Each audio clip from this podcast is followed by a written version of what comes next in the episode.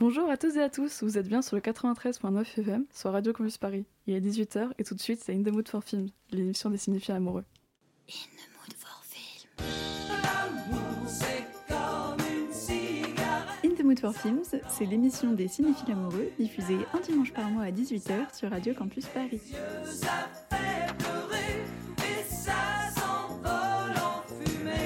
Ce mois-ci, on vous parle d'un amour particulier, l'amour de soi. On va se demander ce que c'est vraiment, au-delà d'une inscription apposée à une nouvelle méthode d'application révolutionnaire ou un bocal de salle de bain. C'est une notion omniprésente dans notre quotidien et dans la publicité, mais au sens un peu nébuleux. C'est la nouvelle année, la période des nouvelles résolutions, donc on a décidé de vous parler de comment on apprend à s'aimer soi. Ou plutôt, comment le cinéma nous l'apprend, si on est capable. En effet, c'est pas un thème si fréquent sur le grand écran, surtout si on le compare aux amours plus traditionnels. Et oui, c'est beaucoup plus facile de montrer un happy end avec une transition à l'iris sur un couple qui s'embrasse qu'un long chemin d'acceptation de soi. On peut expliquer cela en disant que l'amour de soi est interne et que la solution de facilité pour le cinéma est de représenter ce qui se manifeste de manière plus visible. Mais les chroniqueuses ont réussi à nous trouver des pépites pour parler d'amour de soi à l'écran loin des clichés, sans voix off lourde ou psychologisation à outrance. Et on voit tout ça tout de suite, c'est In the Mood for Film sur Radio Campus Paris. In the mood for film.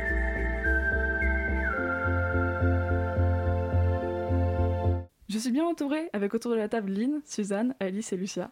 Bonsoir. Coucou. Bonsoir. Bonsoir On vous a concocté un programme aux petits oignons, avec notamment l'interview de la sophrologue Julie Lécureuil. Et on va vous parler de comment des cinéastes très différents peuvent mon- montrer l'amour de soi à travers trois films et une série animée.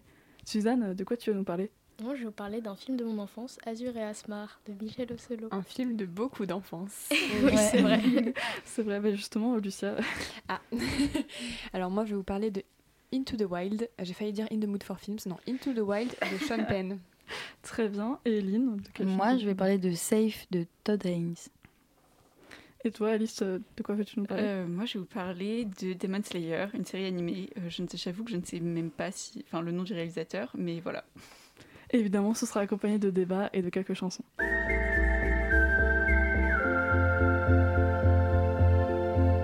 Donc place à l'interview. Déjà, je souhaite la bienvenue à notre invitée via le standard, la sophrologue Julie Lécureuil, et je laisse la parole à Alice. Et bah donc, euh, bonjour Julie, est-ce que tu pourrais euh, te présenter en quelques mots? Euh, oui, alors bonjour, bonjour Alice et puis bonjour à toutes et tous. Donc moi je m'appelle Julie Lécureuil et j'ai la chance d'être depuis une dizaine d'années. Voilà, et je suis aussi l'auteur d'un livre sur la sophrologie qui est sorti l'année dernière aux éditions Rustica. Eh ben, super, merci beaucoup. Et alors, comme tu le sais, l'épisode du jour porte sur l'amour de soi. Euh, selon toi, c'est quoi justement l'amour de soi? Eh, C'est un vaste sujet, euh, je dirais que euh, l'amour de soi, c'est hyper précieux parce que c'est une possibilité de se donner la main, peut-être quand, quand les choses sont difficiles. Et c'est, moi, je vois ça un petit peu comme être une alliée, comme être vraiment de tout soutien en fait avec soi. Et je pense aussi que euh, l'amour de soi libère euh, du regard de l'autre. Et peut-être que l'amour de soi nous permet aussi de, de mieux s'autoriser finalement à être soi, sa singularité, ses besoins, euh, ses rythmes aussi, qui ne sont pas toujours les mêmes que ceux du voisin. Euh, Oui, bah, c'est très vrai. Bah, D'ailleurs, on va en parler, je pense, dans les films euh, qu'on va présenter ce soir. Et Mm. euh, depuis plusieurs, euh, enfin, ça fait depuis plusieurs années quand même que le développement personnel, euh, ça boome un petit peu. Euh, Est-ce que tu as une explication à ça? Est-ce que c'est peut-être une forme de nécessité de se réaffirmer Enfin, d'ailleurs, de réaffirmer qu'il est normal d'être singulier dans un monde où on nous pousse de plus en plus à la conformité et où d'ailleurs bah, les injonctions se multiplient aussi avec les réseaux sociaux, notamment? Hmm. Alors, c'est vrai qu'il y a un gros boom, je le, sens aussi parce que pour le coup, je suis sophrologue depuis 10 ans et je, vois vraiment depuis au moins 5 ans euh, vraiment des changements. Euh, je ne sais pas forcément répondre à cette question maintenant. Une chose est sûre, c'est que je pense que de plus en plus de gens sont en quête de sens. Euh, qu'il y a, comme une grosse remise en question pour beaucoup sur mais au fait c'est quoi le bonheur, à quoi ça sert, est-ce que finalement j'avance en roue libre et pour qui et pourquoi? Je pense qu'il y a eu énormément dernièrement de burn-out, de tout un tas de, maladies révélatrices un petit peu d'un- d'une forme de mal-être. Euh, et je pense que c'est ce qui fait aussi que le, développement personnel ou tout un tas de, pratiques euh, finalement qui nous ramène à nous-mêmes, qui amène de la douceur, de la bienveillance, de l'écoute de soi, euh, une autorisation encore une fois aussi à être soi, quoi, et, en effet à pas forcément euh, euh, répondre à une conformité qui, viendrait nous faire mal. donc je pense que c'est comme un, un méli-mélo de plein de choses, mais que clairement il y a un réel appel de plus en plus de gens de de trouver une forme d'apaisement pour être plus heureux et d'une façon vraiment réelle, quoi. Ouais, et d'ailleurs, je me demandais, est-ce que toi, tu as vu euh, un changement ou plus de gens, ou peut-être moins de gens qui sont venus avec justement les confinements? Est-ce que tu penses que cette, cette possibilité de justement se couper du monde, ça a aidé peut-être à l'amour de soi, ou en tout cas à se poser un peu plus face à soi? Ah, en tout cas, ouais, il y, a, vraiment eu, en tout cas c'est une période euh, qu'on vit euh, complètement historique, j'ai envie de dire, hein, qui, euh, qui est jamais vue ou vécue. et, du coup, je dirais qu'il y a eu un peu les deux, les deux sens, mais j'ai eu pas mal de gens qui sont venus me voir. En effet, peut-être lié au confinement, a une sensation aussi de quand même d'étouffement, d'asphyxie, d'avoir eu la sensation vraiment de perte de repères et en même temps pour beaucoup aussi euh, d'avoir une sensation d'un réel retour à l'essentiel. Euh, c'est-à-dire un vrai questionnement de mais au fait qu'est-ce qui était nécessaire ou pas euh, et d'avoir plus de temps pour eux, pour leurs enfants. Enfin, même je ne sais pas si tu l'as vécu comme ça toi aussi Alice, mais pour beaucoup il y a eu cette notion que pendant le confinement tout a été plus calme, en tout cas pendant le premier, et d'avoir réentendu les animaux, les oiseaux. Euh, ouais, il y, a comme une forme de sensibilité aussi qui, qui a réouvert, euh, qui, a fait, qui a refait surface et qui fait que, euh, en tout cas, moi, j'ai eu des gens qui sont venus me voir à propos de ça. Ouais. Non, bah effectivement, non, c'est, bah, je suis assez d'accord avec toi. Et d'ailleurs, tu parles de sensibilité. donc certes, l'amour de soi, enfin voilà, justement, on va dire cette, ce cheminement ou tout ce chemin qu'on peut faire pour essayer de s'accepter un peu plus et d'être plus mm. tolérant avec soi. Euh, est-ce que ça ne nous rapproche pas aussi euh, des autres? Enfin, ça ne nous aide pas à vivre aussi ensemble? Ah, mais complètement, je te rejoins tout à fait. d'ailleurs, je l'écris beaucoup dans mon livre où pour moi, prendre soin de soi, c'est, mieux prendre soin du monde et de la terre. Et je, je crois que, en tout cas, moi, je l'ai vécu dans mon chemin personnel où, à mesure que, euh, que je m'offre cette tendresse, et je dis bien cette tendresse parce que moi je sais que j'ai beaucoup souffert du, jugement que je me suis euh, donné en fait, où j'étais très ingrate avec moi-même en fait. Et à mesure où je me donnais de la tendresse, j'ai senti à quel point j'étais aussi plus tendre dans mes relations euh, professionnelles, mais aussi dans mes relations même aux animaux, euh, dans mes relations au temps aussi. avant, je n'aimais pas le silence parce que je pense que j'étais très insatisfaite, ou en tout cas il y avait quelque chose de l'ordre de la performance. Et parce que je me suis offert cette tendresse, euh, vraiment, il y, a quelque chose qui a été plus doux envers le monde, en fait, envers la vie, envers euh, ma présence au monde, finalement. Donc je pense que oui, c'est sûr, ça fait ricochet. Euh, bah, super. Bah, merci beaucoup pour cette très belle réponse. D'ailleurs, comment ça t'est venu la sophrologie? Comment tu t'es dit, tiens, on va devenir sophrologue? Surtout quand tu as commencé, ouais, c'était pas hyper connu ça a été une grande aventure en effet parce que moi je viens du milieu de la communication et du marketing. Euh, j'ai fait un master en marketing et stratégie et puis il s'avère que donc j'ai travaillé 5-6 euh, ans en agence de com et à mes 25 ans en fait j'ai perdu l'audition à l'oreille gauche et euh, ça a été un gros fracas aussi parce que voilà le mot surdité a, été assez violent à vivre déjà dans ma chair mais aussi à et puis du coup, voilà, ce, je dirais ce gros...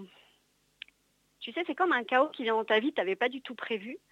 Et au final, euh, bah, du coup, ça m'a mise en quête, en quête de sérénité, en quête de douceur, en quête d'apaisement, parce que j'avais très très mal à l'oreille, c'était très douloureux, c'était...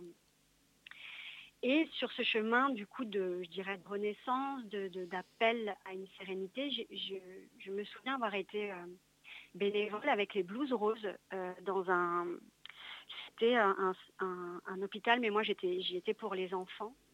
Et je pense que j'ai entendu parler de sophrologie là-bas, et puis aussi dans des magazines que je commençais à lire, psychomagazines, etc. Et puis très clairement, à un moment donné, j'ai vraiment senti l'appel en fait. Et, euh, et, je dirais que la sophrologie a vraiment été une révélation pour moi. Et après, je me suis formée, et voilà, ça fait que depuis dix ans maintenant, euh, j'en fais mon métier. Et euh, d'ailleurs, est-ce que tu as des œuvres qui t'ont aidé à t'accepter ou voilà qui t'ont aidé, euh, on va dire, euh, dans ce là-dedans? Parce que nous, on parle de, surtout de cinéma, mais il y a aussi des livres, peut-être des peintures, des choses au niveau de l'art qui, qui Ouais, peuvent aider. ouais. Ouais, ouais, ouais, c'est vrai. Je trouve que c'est super que vous parliez de tout ça d'ailleurs parce que moi, je me suis rendu compte vraiment sur mon chemin à quel point, j'appelle ça des étincelles, mais tu vois, des livres, des conférences, même des, même des films ont vraiment été euh, pour moi importants. Alors, il y a un livre qui me vient particulièrement qui s'appelle euh, Renouer avec son enfant intérieur de Margaret Paul. Et il y a aussi un film, moi, qui m'a beaucoup bousculé à l'époque, qui m'a filé une grosse claque et, où après, je me suis vraiment dit, OK, je me lance, j'ai besoin de vivre ma vie. C'était le film Noces rebelles avec Leonardo DiCaprio et Kate Winslet. Et ouais, à la fin, elle m'a, elle m'a bougé, quoi. Je me suis dit, ah ouais, non, il faut que je vive ma vie, en fait. Euh, et juste après, d'ailleurs, je suis partie deux mois aux États-Unis et je me suis lancée en sophro. Donc ça a vraiment été un gros, une grosse claque, ce film, pour moi. Et puis peut-être dire aussi, mais j'ai une artiste que j'aime énormément, qui m'inspire beaucoup, et je pense que sur mon chemin aussi d'amour de, soi, en tout cas, elle m'inspire, c'est Vanessa Paradis. Euh, et au-delà de ce qu'elle chante, chacun après pense qu'il veut, mais je trouve que la personne qu'elle est, en fait, je, je la trouve assez, euh, je la trouve assez alignée finalement à, à qui elle est, et, c'est très inspirant. Et ben, euh, tu as beaucoup de chance, mais nous avons Lynn aussi, qui est une très très grande. J'adore Vanessa Paradis. Ouais, je- vraiment, c'est une femme, vraiment, elle, elle- elle m'accompagne depuis, euh, en tout cas, elle m'inspire clairement euh, depuis très longtemps, ouais. Mais je suis tout à fait d'accord avec toi. Et ben, euh, merci beaucoup Julie en tout cas. Euh, c'est un peu la fin de cette interview, mais on ne te quitte pas Ouais. parce que... Cinq euh, hein. Oui, mais c'est Voilà. c'est normal. Euh, c'est, euh, on ne te quitte pas complètement parce qu'on va faire... euh, du coup, on s'était dit qu'on allait faire une petite méditation sur la, pour euh, justement aider à s'accepter euh, en ce début d'année. Si, Ouais. Est-ce que c'est toujours bon pour toi? C'est toujours bon pour moi, vraiment bah, avec top. plaisir. Et merci d'ailleurs de me donner l'espace pour ça. Et ben, Donc on se euh, prend quelques minutes, hein, Alice, ça te va? Exactement, on a On 5 s'écoute minutes. euh, toutes attentivement. Oui.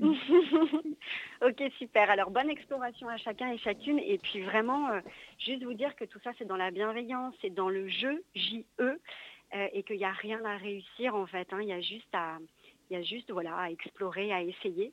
Donc, je vous invite juste à trouver, euh, pour commencer, une posture confortable et surtout agréable. Donc, que vous soyez assis sur chaise ou peut-être en lotus aussi, parfois au sol.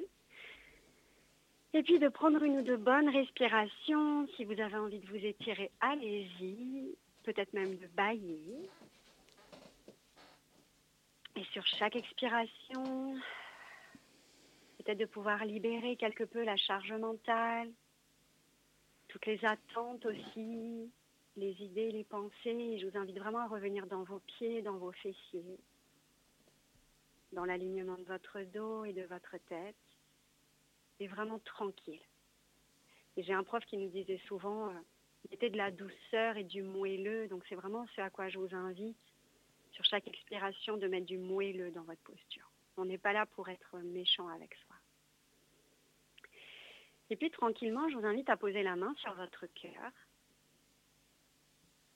Ah, et de prendre une bonne respiration pour y amener vraiment beaucoup de douceur. Et en ce début d'année, de venir vraiment vous connecter au plus beau de vous-même.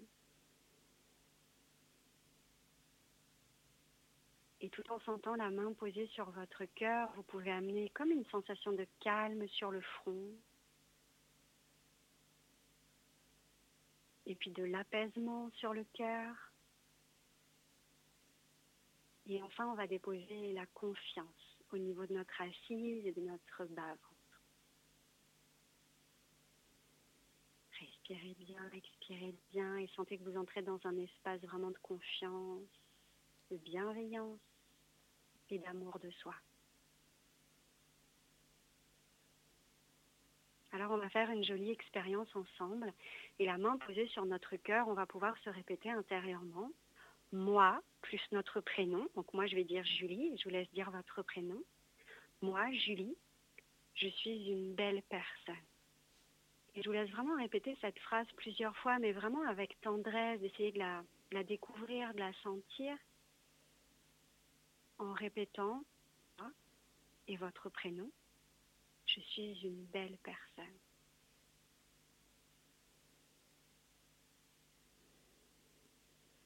De respirer avec cette phrase, de la laisser vraiment s'inviter, comme si c'était un plaid qui vous enveloppait, tout moelleux. Moi, plus mon prénom, je suis une belle personne. Et on peut peut-être aussi se dire, je m'accepte complètement et inconditionnellement. Je m'aime tel que je suis.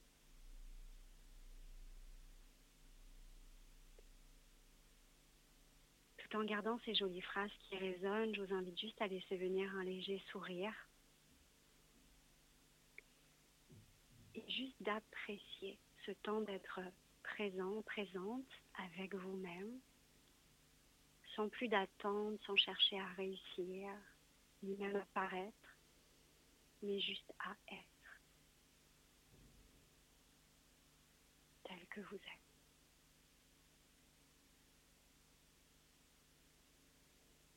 Alors avec ce léger sourire intérieur, on va laisser nos mains frotter l'une contre l'autre.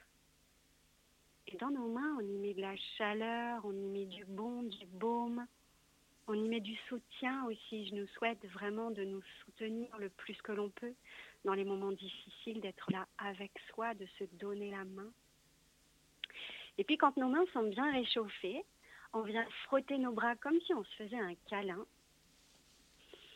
Hmm, on donne la force nécessaire pour continuer, pour avancer au mieux que l'on peut. Ni plus ni moins, juste au mieux que l'on peut. Alors frottez-vous bien, comme un gros câlin.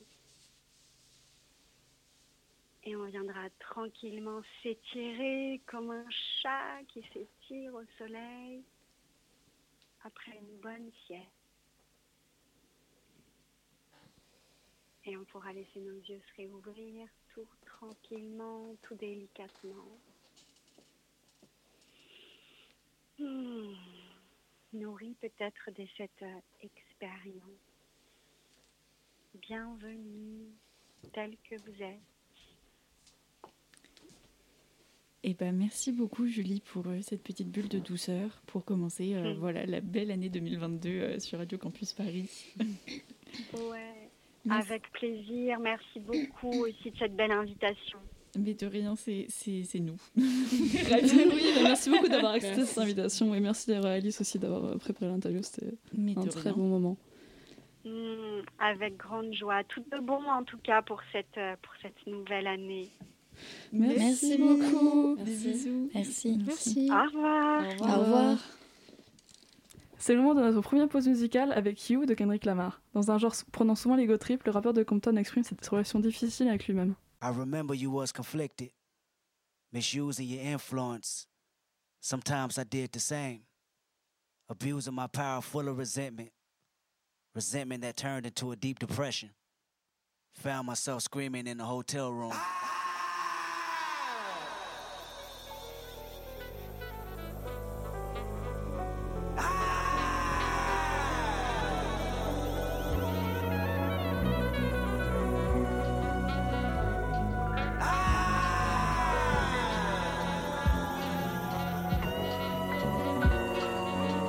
Loving you is complicated. Loving you is complicated. Loving you is complicated. Loving you is complicated. Loving you is complicated. Loving you is complicated. Loving you is complicated. Loving you is complicated.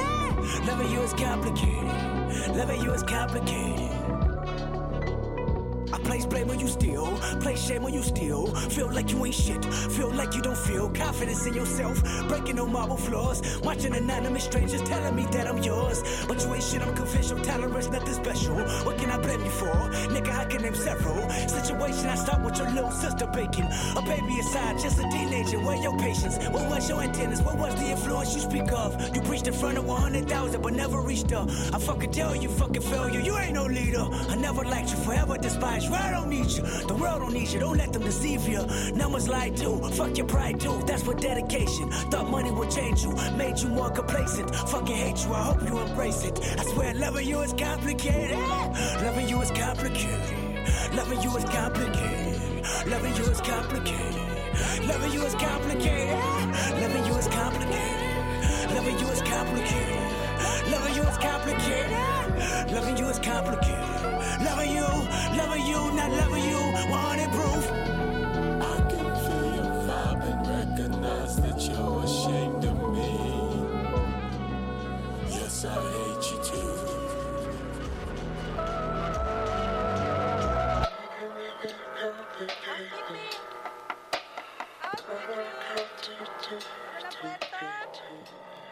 Abre la puerta, tengo que limpiar el cuarto.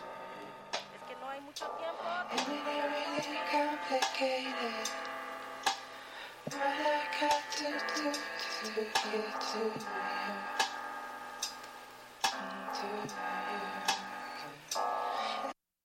Le premier film de notre sélection est Safe de Todd Haynes. Euh, Lynn, c'est à toi.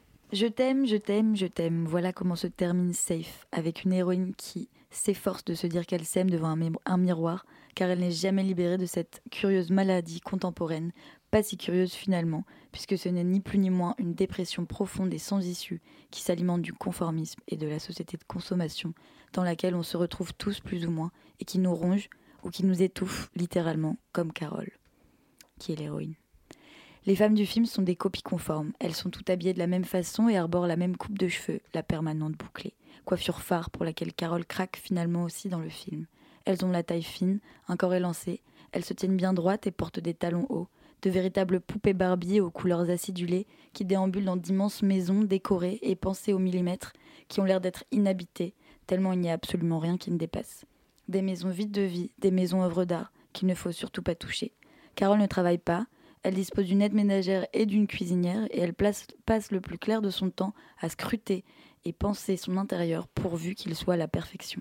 Elle se met dans un état pas possible pour une mauvaise couleur de canapé, du verre d'eau, voilà ce qu'elle veut, rien d'autre. Elle se fatigue à ne rien faire, elle n'a rien d'autre à faire que de se demander si son intérieur est assez propre et assez harmonieux. Si elle est assez jolie, si elle ressemble assez à ses amis, il ne faudrait pas qu'elle sorte du lot. Sortir du lot, être quelqu'un. L'individualité, l'amour de soi. Comment être quelqu'un parmi ces copier-coller? Comment s'aimer à l'intérieur d'un groupe où il n'y a pas de place pour l'individualité, où tout n'est que paraître, où tout est faux Des conversations au sourire qu'elles arborent toutes, jusqu'à leur environnement follement calculé. Comment sentir sa vibration à soi sous cette double, triple, en tout cas très épaisse couche de superficialité? C'est toute la complex- complexité pardon, de la maladie de Carole qui ne la quittera jamais. Trop longtemps elle a menti, souri pour de faux. Trop longtemps elle a scruté, calculé, sans jamais lâcher prise sur l'apparence. Trop longtemps elle n'a rien créé, rien inventé. Trop longtemps elle n'a pas joui pour de vrai. La première scène du film annonce la couleur. Elle est en position d'étoile de mer tandis que son mari sur elle fait des va-et-vient tout en jouissant de plaisir. On a une vue sur le visage de Carole qui ne ressent rien, qui s'ennuie, qui ne bouge pas. À ce moment-là, elle n'est plus qu'un trou, sans vie, où il s'enfonce. Une femme objet, sans aucune subjectivité, qu'il ne parle pas très fort et ne dit pas grand-chose, comme si elle n'avait rien à dire, alors que la maladie qui l'habite lui crie qu'il faut lâcher prise. Le drame, c'est qu'elle ne pense même pas avoir quelque chose à dire.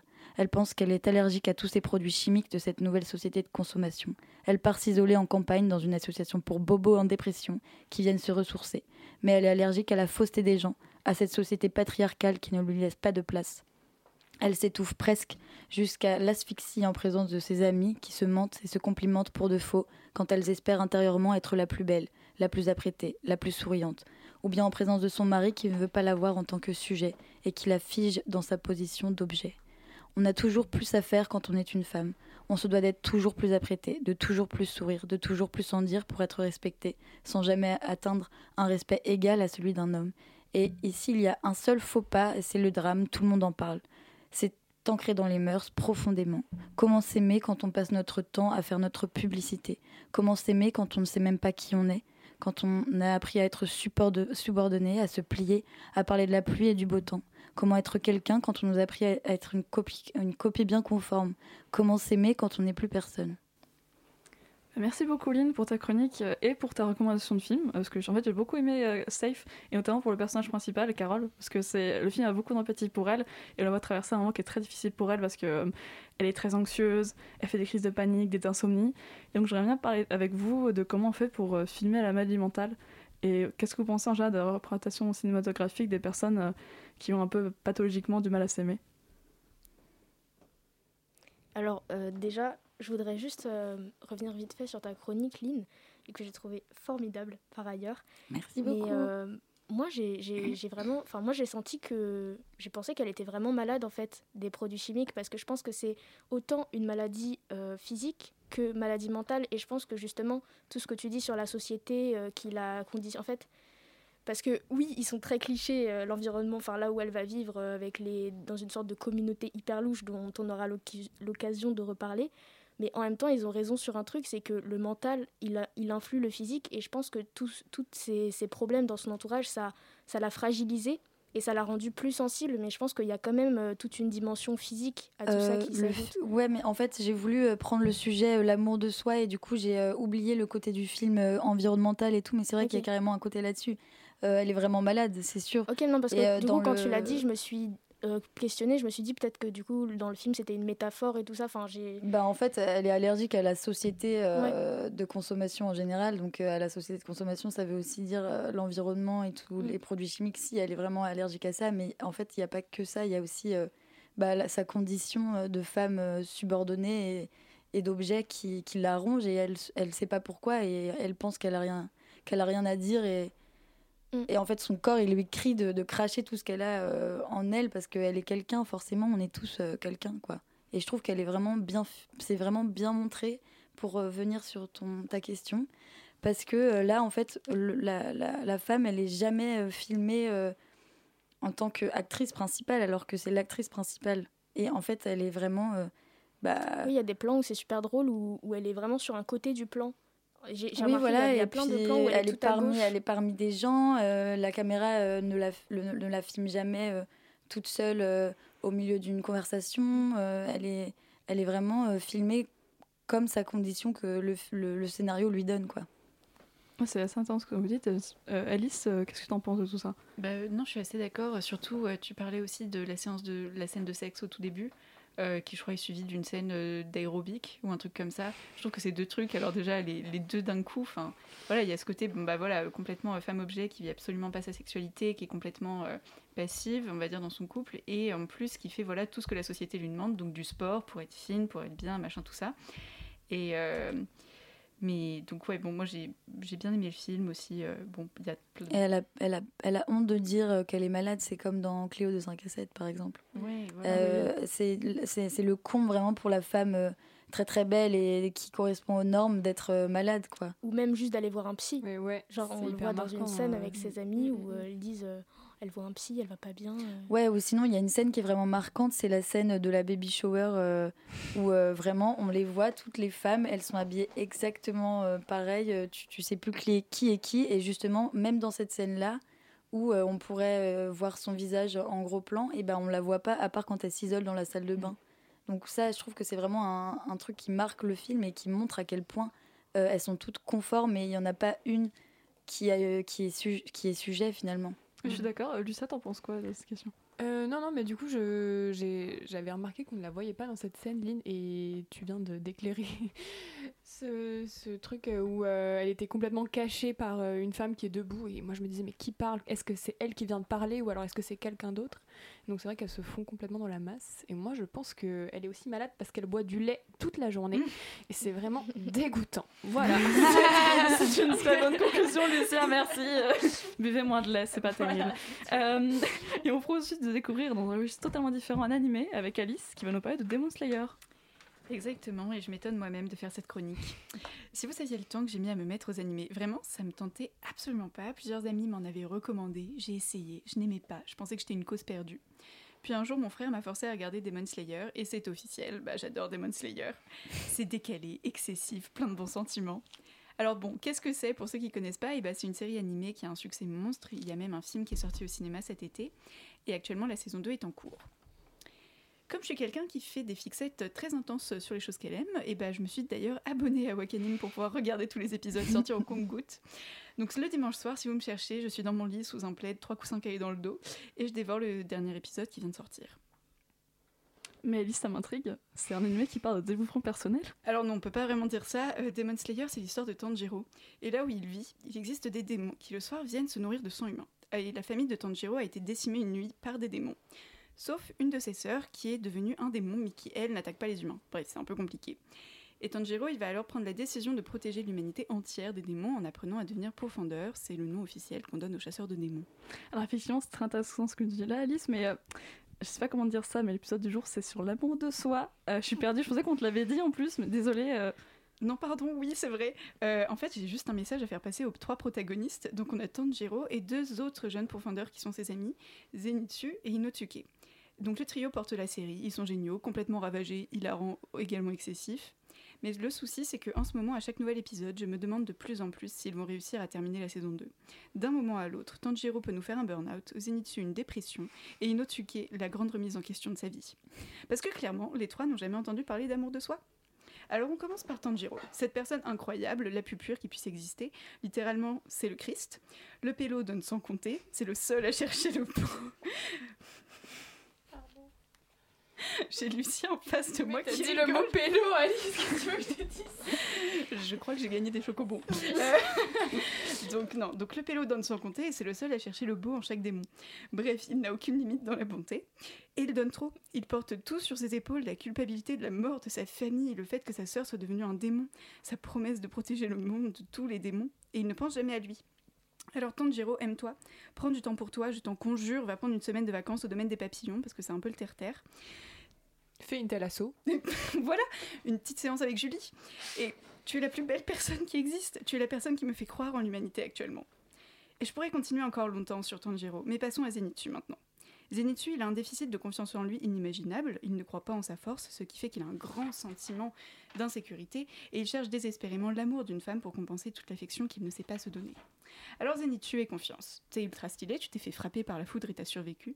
Tu maîtrises que le premier mouvement de la foudre, certes, mais tu le maîtrises parfaitement. Donc maintenant, vas-y, fonce, le monde t'attend. Et enfin, il y a Inosuke. Inosuke, il se balade avec une tête de sanglier sur la tronche, il a deux sabres alors que tout le monde n'en a qu'un, il a besoin de montrer qu'il est le plus fort, moi par-ci, moi par-là, moi le magnifique. Mais cet excès d'égocentrisme ne cacherait-il pas aussi un profond manque d'amour de soi? Eh bien, évidemment que si. Et l'amour de soi, c'est savoir se dire que l'on est suffisant, que l'on est bien tel qu'on est. Alors le jour où tu t'aimeras réellement, tu n'auras plus besoin d'aller chercher cette validation auprès des autres. Et tu verras, c'est vachement apaisant. Donc voilà, des gros bisous, des câlins, des cœurs, parce que s'il vous plaît, j'aimerais pouvoir continuer encore longtemps de glousser et sentir mon cœur se serrer toute seule les dimanches, les dimanches soirs en vous regardant. Merci beaucoup Alice pour cette euh, psychanalyse de personnages de fiction euh, très réussie. C'était un plaisir. En fait, euh, avant l'émission, j'ai parlé avec une amie du fait qu'on allait, que j'avais avoir des épisodes de Demon Slayer. Elle était très très enthousiaste par rapport à ça. Et elle m'a parlé des personnages comme si c'était des amis à elle que j'allais pouvoir rencontrer. Je trouvais ça un peu étrange. Euh, et donc justement, je voulais en débattre avec vous. Qu'est-ce que vous pensez de la différence dans l'écriture de personnages entre les séries et les films? Est-ce que vous pensez que les séries, ça permet de se sentir plus proche des conflits internes des personnages? Euh, bah écoutez, je peux commencer. Euh, je pense que donc dans une série, tu as davantage le temps forcément d'écrire un personnage, donc on connaît davantage sa vie, il y a davantage Et de t'attacher. Et de t'attacher, évidemment.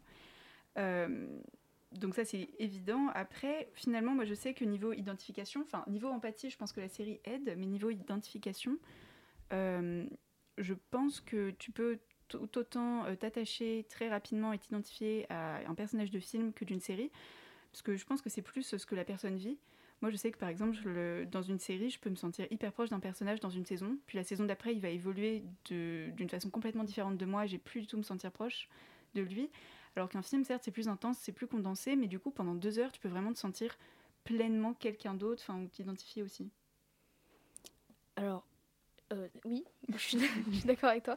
Mais euh, alors moi, je pense, euh, moi, je m'identifiais plus euh, dans les séries. En fait, vraiment, j'ai toujours préféré les séries aux films. Et comme je suis en études de cinéma, j'ai eu beaucoup de mal à me mettre à regarder des films parce que je regardais que des séries tout le temps et des animés. Et en fait, moi, la sensation que j'ai, c'est que les personnages, euh, bah, comme tu dis, tu as le temps de plus t'attacher à eux.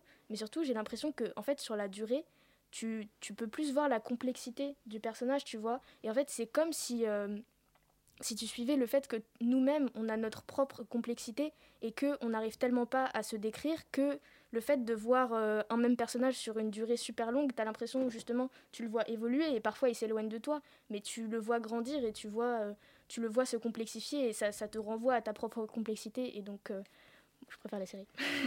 Voilà. je, suis, je suis assez d'accord avec toi, juste pour finir, sur ce point-là, on a l'impression justement de grandir aussi avec les personnages. Mm. Enfin, je sais que y a beaucoup de, on parle beaucoup de binge watching, des gens qui regardent hyper rapidement des séries. Mm. Moi, j'arrive pas à faire ça parce que quand je m'attache vraiment à des personnages, dans une série notamment, j'ai besoin de me dire que j'ai envie de passer du temps avec eux et j'ai pas envie de la finir. Donc De je sais que moi, je regarde hyper lentement les séries. Mais Ah voilà. Après, moi, pour le coup, j'enchaîne les épisodes.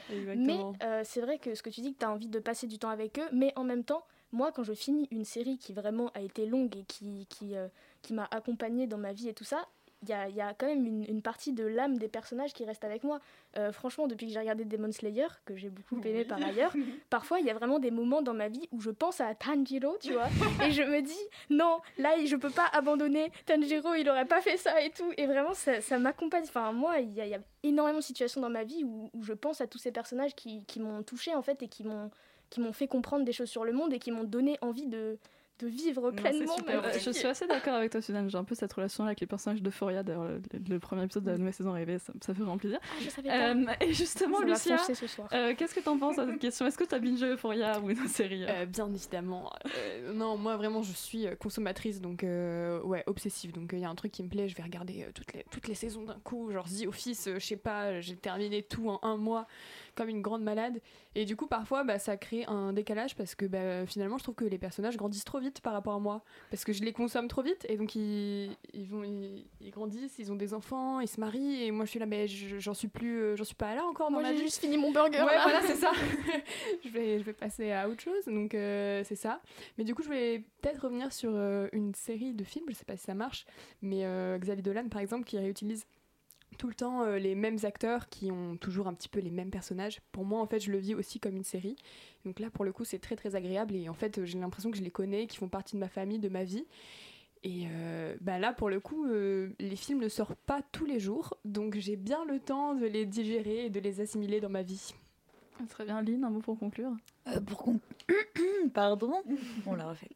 Pour conclure, euh, moi je, veux juste dire que euh, je pense que c'est tout l'art euh, d'un bon film, c'est de réussir à faire évoluer ses personnages et à apporter une complexité réelle et, et vraie pendant une heure et demie seulement. Et je trouve que c'est vraiment tout l'art du, grand cinéma, quoi, si je peux dire. De, de, pour, de réussir à faire ça, quoi.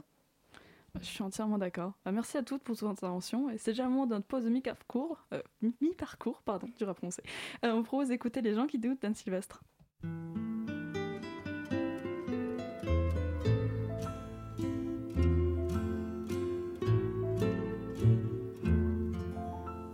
J'aime les gens qui doutent, les gens qui trop écoutent leur cœur se balancer.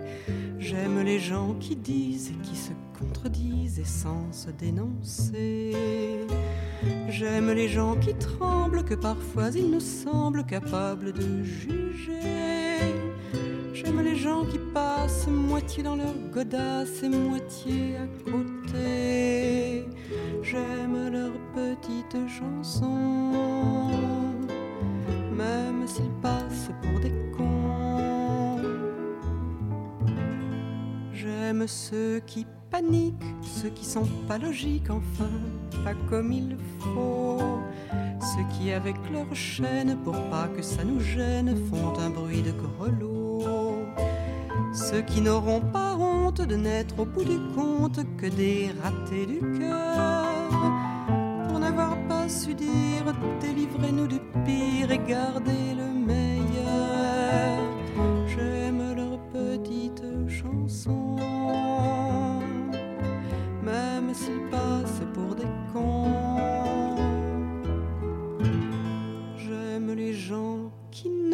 s'approprier les choses, encore moins les gens. Ceux qui veulent bien être qu'une simple fenêtre pour les yeux des enfants. Ceux qui sans oriflamme et daltoniens de l'âme ignorent les couleurs. Ceux qui sont assez poires pour que jamais l'histoire leur rende les honneurs. J'aime leurs petites chansons, s'ils passent pour des cons. J'aime les gens qui doutent mais voudraient qu'on leur foutent la paix de temps en temps et qu'on ne les malmène jamais quand ils promènent leurs automnes au printemps. Qu'on leur dise que l'âme fait de plus belles flammes que tous ces tristes culs et qu'on les remercie qu'on leur dise en leur cri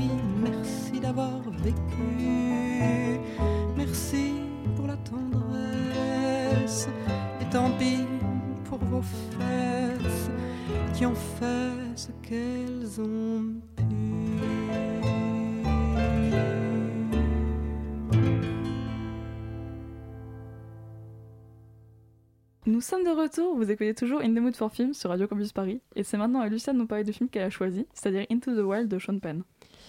Alors, je vous préviens immédiatement, mais depuis les vacances, je ne sais plus écrire et je pense avoir utilisé mes dernières capacités rédactionnelles lors de mes partiels, et ça fait maintenant bah, plus d'un mois. Mais bon, puisque ce soir on parle de l'amour de soi, dans une démarche de cohérence, j'accepte que ce texte sera sûrement très mauvais et je me dis que j'ai fait malgré tout de mon mieux.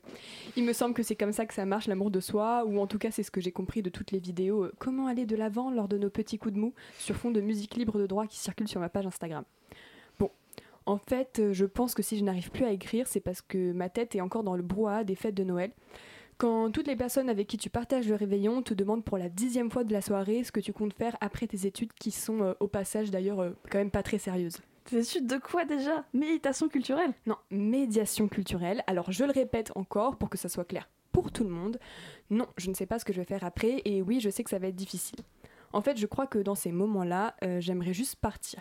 Avoir le choix de prendre mon sac à dos quand je veux et marcher tout droit, jusqu'à rencontrer des amis de voyage aussi dépassés que moi. Et oui, je pense que vous me voyez venir avec mes grands chevaux, mais j'aimerais faire comme Christopher dans Into the Wild. Christopher, il a 22 ans, il vient d'obtenir un diplôme d'une université prestigieuse américaine, et évidemment, dans sa famille de modèles, eh ben, un grand avenir lui est réservé. Et bien évidemment, Christopher, au lieu de se jeter dans le grand bain de la vie adulte, qui, on le sait tous, est idyllique, eh ben, il décide de faire ce qu'on rêve tous de faire, et bien il décide de se barrer.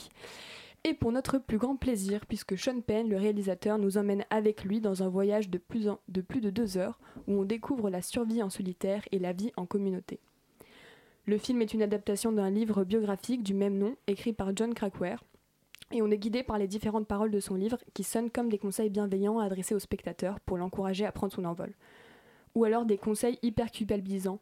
En fait, j'ai du mal à identifier et je compte sur vous d'ailleurs pour m'aiguiller là-dessus. Par exemple, je cite Penser que la vie humaine ne peut être régie que par la raison, c'est nier la possibilité même de vivre. La vérité de cette phrase m'irrite. En fait, ce film, il m'irrite. Bah, c'est vrai quoi, le gars il part, il abandonne ses parents sans leur donner aucune nouvelle, il passe son temps à se vanter de ses exploits, et puis il m'énerve à la fin avec toutes ces phrases à la con. Non mais tu te prends pour qui, Christopher? Ça va, Lucia? Calme-toi. Euh, oui, pardon. Euh, en fait, je crois que je suis un petit peu tendue. J'imagine qu'il faut savoir s'arrêter aussi dans la vie. Alors, je vais essayer de conclure au plus vite avant que ça vire à la catastrophe. Je vais juste vous conseiller d'écouter la musique Guaranteed d'Eddie Weber, pour laquelle le film a obtenu un Golden Globe. Euh, J'ai pas tenu à ce qu'on la diffuse ce soir de peur de me mettre à pleurer, parce que oui, ce film est très émouvant, et ce n'est pas vous gâcher la fin que de dire que celle-ci est tragique. Merci beaucoup, Lucia. On te, je pense qu'on te conseille tout autour de la table de prendre soin de toi. Euh, oui, et Des bisous. Oui, des bisous, c'est ça. Euh, Into the Wild, c'est un film qui met en scène un protagoniste qui s'éloigne de la société et qui, cherche, et qui se cherche lui-même dans une solitude totale. Et euh, on peut un peu comparer ça avec Safe, avec, parce qu'en fait, le personnage de Carol se retire du monde et elle cherche à se protéger à tout prix de son environnement. Est-ce que vous pensez qu'être seul, c'est une occasion pour apprendre à se connaître et à s'aimer, ou alors que la solitude, euh, c'est plutôt dangereux?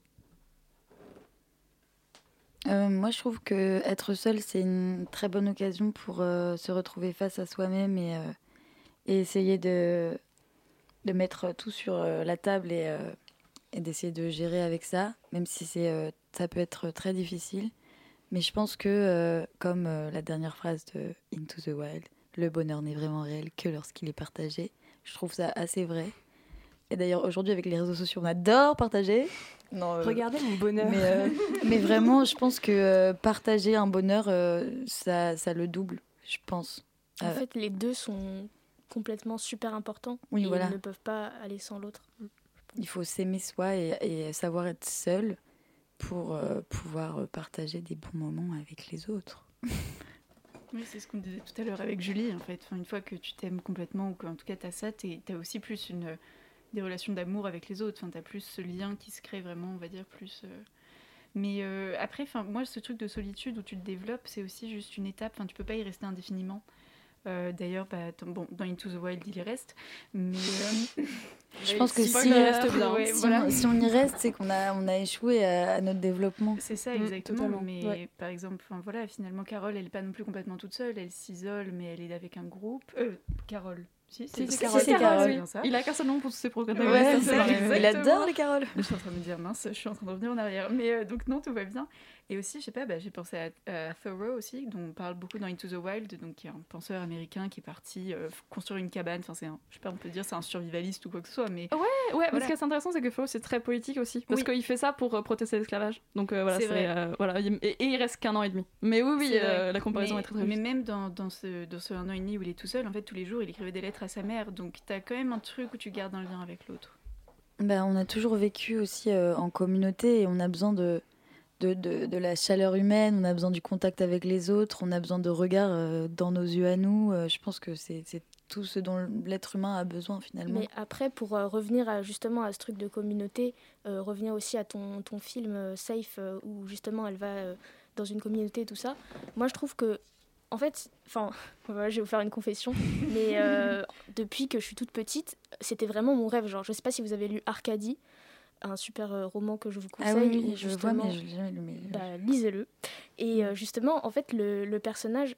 Enfin, en fait, je me suis rendu compte que le, le problème avec ce, ce genre de communauté, c'est que on idéalise et on essaye de, de faire un, con- un cocon avec que du positif, alors que la vie, c'est du positif, mais c'est aussi du négatif. Et comme on dit, si tu vois, euh, si tu vois pas si tu connais pas l'obscurité, tu peux pas savoir ce qu'est la lumière. Et justement, je sais plus ce que j'allais dire.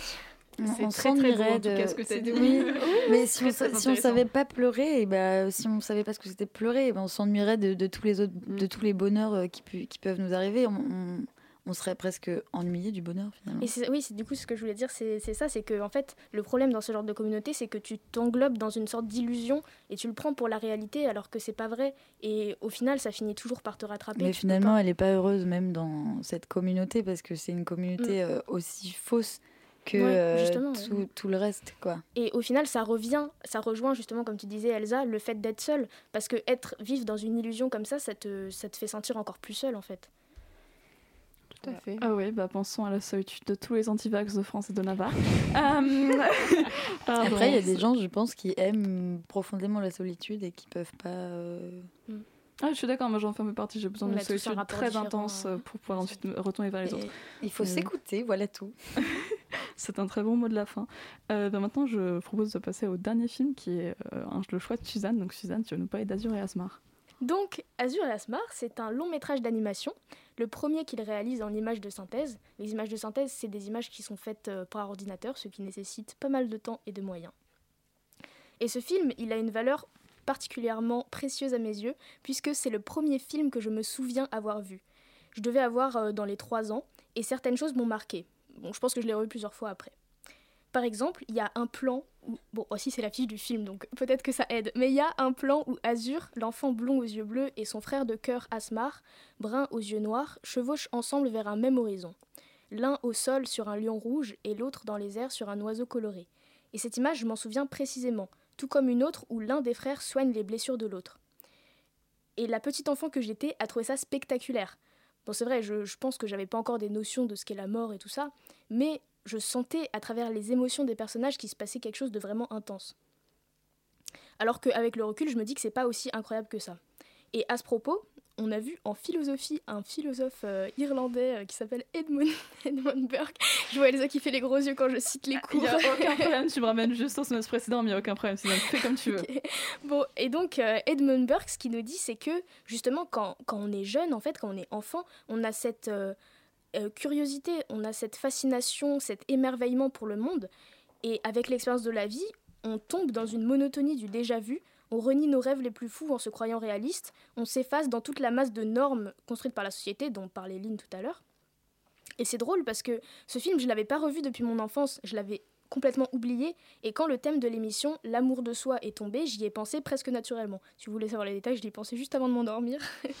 Parce que même si c'est un peu bateau, pour moi, s'aimer, c'est en partie renouer avec l'enfant qu'on était, on en parlait avec la sophrologue tout à l'heure, avec ses rêves justement et ses envies qu'on a pu perdre en grandissant. Et c'est pas facile. Souvent, j'ai l'impression de vouloir tout et son contraire, alors je suis perdue, je sais pas qui je suis, je sais pas ce que je veux. Mais on peut commencer par des petites choses. Par exemple, récemment, je me suis souvenu que j'adorais faire la cuisine quand j'étais petit. C'était ma manière de prendre soin des gens que j'aime. Et depuis quelques semaines, je me suis remis, bah oui, euh, l'amour de soi, pourquoi je m'aimerais pas moi-même, pourquoi je me ferais pas des petits plats? Et ça fait vraiment du bien. Dans un roman de Hermann Hesse, Le loup des steppes, que je recommande par ailleurs, je trouve que l'idée de la complexité du moi est joliment illus- illustrée. Parce que souvent, on parle du moi intérieur comme d'une vérité unique et absolue. Mais à mon avis, on a plein de personnalités qui se mélangent à l'intérieur de nous, et c'est pour ça qu'on ne se comprend pas vraiment. Et trouver qui on est, c'est composer avec une certaine configuration à un instant T de notre théâtre magique qui est rempli de portes différentes. Azur et Asmar nous montrent que ces différences avec les autres, ces différences en nous-mêmes, il faut les cultiver. Elles ne sont pas incompatibles avec l'amour et avec la vie, bien au contraire. Alors si un de ces jours vous avez le temps, ouvrez une porte que vous laissiez fermée depuis longtemps, peut-être une porte de votre enfance qui cache un nuage de douceur, comme ce film l'a été pour moi. Merci beaucoup, Suzanne. Euh, Asmar, c'est un film qui a été très important pour moi dans mon enfance, je pense comme à peu près tout le monde autour de la table. Euh, et euh, en fait, j'aime beaucoup sa manière d'aborder la construction de soi, donc comme tu en as parlé, et avec en plus ce travail visuel que je trouve quand même assez exceptionnel. Est-ce que vous pensez que c'est plus facile pour un film se destinant aux jeunes d'apprendre à son public à s'accepter, ou que c'est plus et que justement c'est plus difficile de parler d'amour de soi dans les films euh, qu'on qualifie de pour adultes? Bah, moi, c'est vrai que je ne retrouve pas euh, cette problématique de l'amour de soi, en tout cas dans les films pour enfants. Ça me. C'est pas un truc qui me sonne particulièrement, c'est plutôt la découverte des autres, l'acceptation des autres, vivre avec les autres, mais pas forcément vivre avec euh, soi-même. Je sais pas. Non, je suis complètement d'accord. Hum, Je pense que, ben, en fait, c'est un peu ce que tu as dit avec euh, l'amour de soi, c'est aussi retrouver un peu l'enfant qu'on était, et justement avec toutes ses envies et sans tous les préjugés ou tout ce qu'on a pu apprendre au cours de notre vie. Donc oui, pour moi, effectivement, comme tu l'as dit, les films pour enfants sont plus basés sur l'acceptation de l'autre et dire, bah, acceptons les autres et la différence.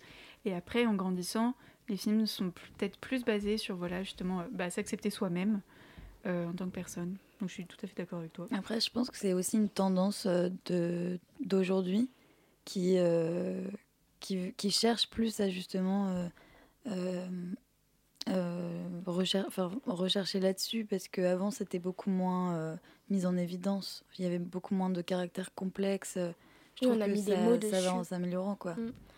Mais euh, aussi, je pense que, en fait, euh, enfin pour moi, l'amour de soi, même si on met pas forcément un mot dessus, quand tu dis, à- enfin un enfant en fait qui se sent réellement bien, justement, il se sent en accord avec son environnement. Et je trouve que dans les films pour enfants, justement, on, on apprend à être en harmonie avec notre environnement, ce qui n'est pas du tout le cas pour la plupart des gens dans notre société, et on le voit très bien dans le, dans le film Safe. Et justement, en fait, moi je trouve que euh, la différence entre ce que tu, on peut dire film pour enfants et film pour adultes, c'est que dans les films pour enfants, ça joue beaucoup sur l'inconscient. C'est faire passer des messages, c'est re- faire regarde, lui il est différent de toi, mais ça veut pas dire que tu peux pas l'aimer. Et alors que les films euh, entre guillemets pour adultes, c'est des choses euh, plus orientées vers la conscience, vers le concret, vers montrer la société plus frontalement et tout ça. Donc je pense que c'est deux, deux approches différentes, mais je pense pas que l'un soit plus facile que l'autre. Euh, ouais, je vais juste euh, revenir sur un truc que tu as dit dans ta chronique qui m'a euh, beaucoup plu parce que je pense vraiment pareil. Et en fait, je, pour revenir aussi sur la question de Elsa, bah, en fait, l'enfant, il est toujours considéré comme à définir. Il n'est pas considéré comme une personnalité à part entière. Et en fait, on n'a pas de personnalité à part entière. On est toujours à définir, on est toujours en redéfinition finalement, on est toujours En mouvement, ouais. En mouvement, on a des pensées euh, changeantes, on a des désirs euh, changeants. euh, pour qui, pourquoi, on ne sait pas. Et, puis ça va, ça vient, on est amoureux, on l'est plus, on, veut, on désire quelqu'un, on le désire plus. et ça, ça peut se passer en, en un- une fraction de seconde. Et on a toujours tendance à comme ça à dire que l'enfant, il n'est pas, il pas complètement lui, il est, pas, il est, il est vraiment à définir, alors qu'en fait, on est toujours en train de se définir. Et c'est pour ça que je pense que c'est moins recherché euh, dans les films et tout euh, le caractère euh, de l'enfant, parce que on, on a tendance à penser qu'il n'en a pas finalement, qu'il il n'est pas encore lui-même. Alors que est-ce qu'on est... euh, Alors qu'il est encore plus lui-même pour moi que les adultes. Bah oui, il a beaucoup moins de barrières. Il- Oui, oui. Il n'a pas les barrières de la société, donc euh, voilà. Retrouvez votre enfant intérieur. Exactement. Euh, je juste peux continuer, rire, hein, on peut, c'est juste une anecdote. Bref, en fait, je sors d'un babysitting. Et euh, bref, et j'ai Théodore qui m'a sorti, je sais pas pourquoi, il me parlait des dinosaures. Et là, il me parlait du T-Rex. Il m'a fait. Mais en fait, c'est comme si on était un gros steak haché. Pour le... Enfin bref, je sais pas, il m'a sorti n'importe quoi. Et les enfants disent n'importe quoi. Et les quoi. enfants, Oui, c'est vrai. Mais en fait, c'est un truc de fou. Ils Et disent ça pas, leur ils paraît, disent pas n'importe quoi, c'est nous qui pensons que c'est n'importe quoi parce que on s'est conditionné à Mais penser ça c'est normal, ça c'est pas normal. Euh, tiens, ils voient ça, euh, en fait alors que c'est tellement beau en fait d'avoir juste toute cette créativité. Et, Et c'est ça, et ces liens dans le cerveau qui sont tellement Mais logiques finalement. ouais, être, être euh, la proximité des enfants, moi, ça me, ça me réjouit toujours euh, un peu parce que bah, ils se prennent pas la tête et. c'est fou. c'est Et génial. t'es vraiment, moi, je sors de mes babysitting comme toi, euh, bah, euh, le cœur rempli de joie, quoi. C'est ça. oui, bah, je pense que c'est notre conseil de fin. euh, Si je peux me permettre une dans la- un dernier- toute petite dernière phrase de fin, j'aimerais juste faire une dédicace à Valentin, mon petit frère qui euh, va naître euh, dans moins d'un mois.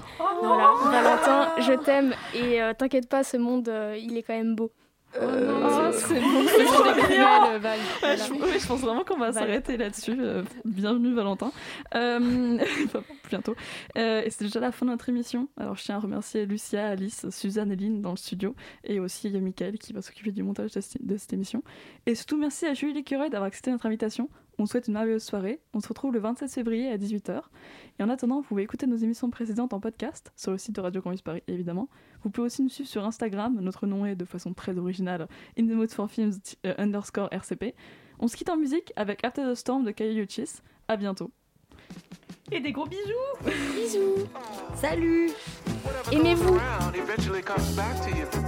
So you gotta be careful, baby, and look both ways before you cross my mind.